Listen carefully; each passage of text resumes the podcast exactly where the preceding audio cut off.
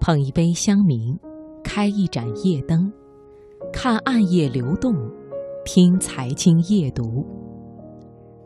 听众朋友，晚上好，欢迎你收听中央人民广播电台经济之声财经夜读节目，我是刘静。不知道听众朋友如何看待无聊这种生命状态？那今天晚上的读热点，我们就先来听：为什么别人的无聊是创造力，你的无聊是躺一天？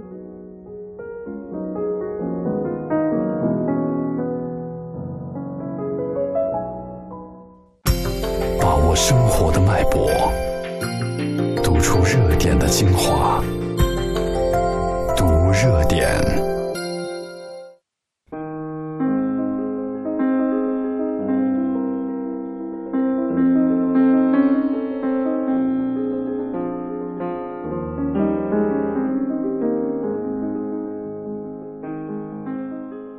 古人喜好作诗，有一首却是十足的无聊。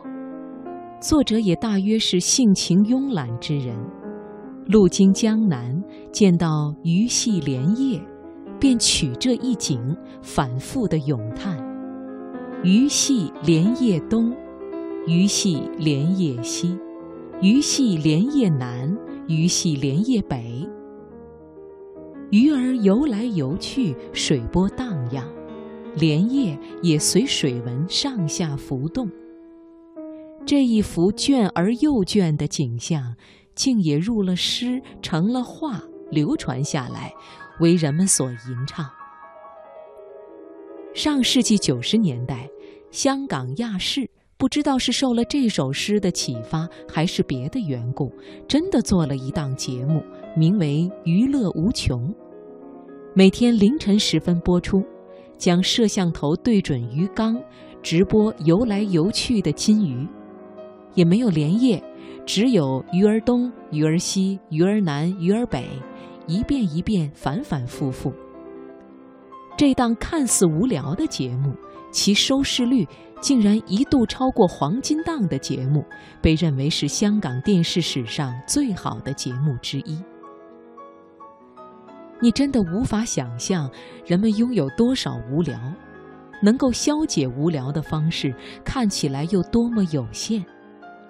但是你肯定没有想到，无聊作为一种原初的形态，会衍生出另一种形态，那便是有趣。人们就像钟摆一样，摇摆在无聊与有趣的两端。连接二者的弧线是一条看不见的生命线。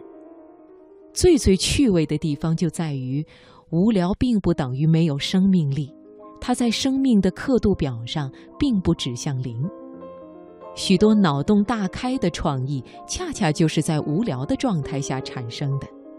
比如，一个人无聊极了，去苹果树下散步，他看见掉落的苹果，就想。为什么苹果是掉在地上，而不是飞到天上去？这个人就是牛顿，他无聊的想法成为万有引力定律的原型。有时候，无聊是一种美学意义上的留白；有时候，它又意味着生命的贫瘠与匮乏。心理学家为了探究这中间的不同，曾经做过一系列脑洞大开的研究。在很多研究当中，最为脑洞大开的当属感觉剥夺实验。研究者被置于一种极端无聊的情境之下，让他们戴上半透明的护目镜，使其难以产生视觉；用空气调节器发出的单调声音限制其听觉；给他们戴上直筒套袖和手套，腿脚用夹板来固定，限制其触觉。就这样，在实验室连续待了三四天以后，被试者会产生很多病理心理现象，出现错觉、幻觉、注意力涣散、思维迟钝、紧张、焦虑、恐惧等，直至实验结束好几天后才恢复正常。这个实验可以说是近乎完美的诠释了无聊能够拥有的杀伤力。所以。短期的无聊还可以美其名曰闲情，而长期的无聊则必然指向个体与自我的关系。一旦失去外界的刺激物，失去那些好玩的游戏、手机、美景、食物，一个人必须要跟自己待在一起，他的状态将如实的呈现他的内心。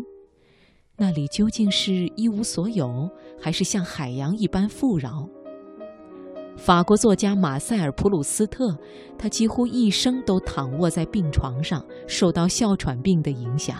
他的房间窗户整日关闭，墙壁上贴着一种吸音的软木板，几乎是与世隔绝。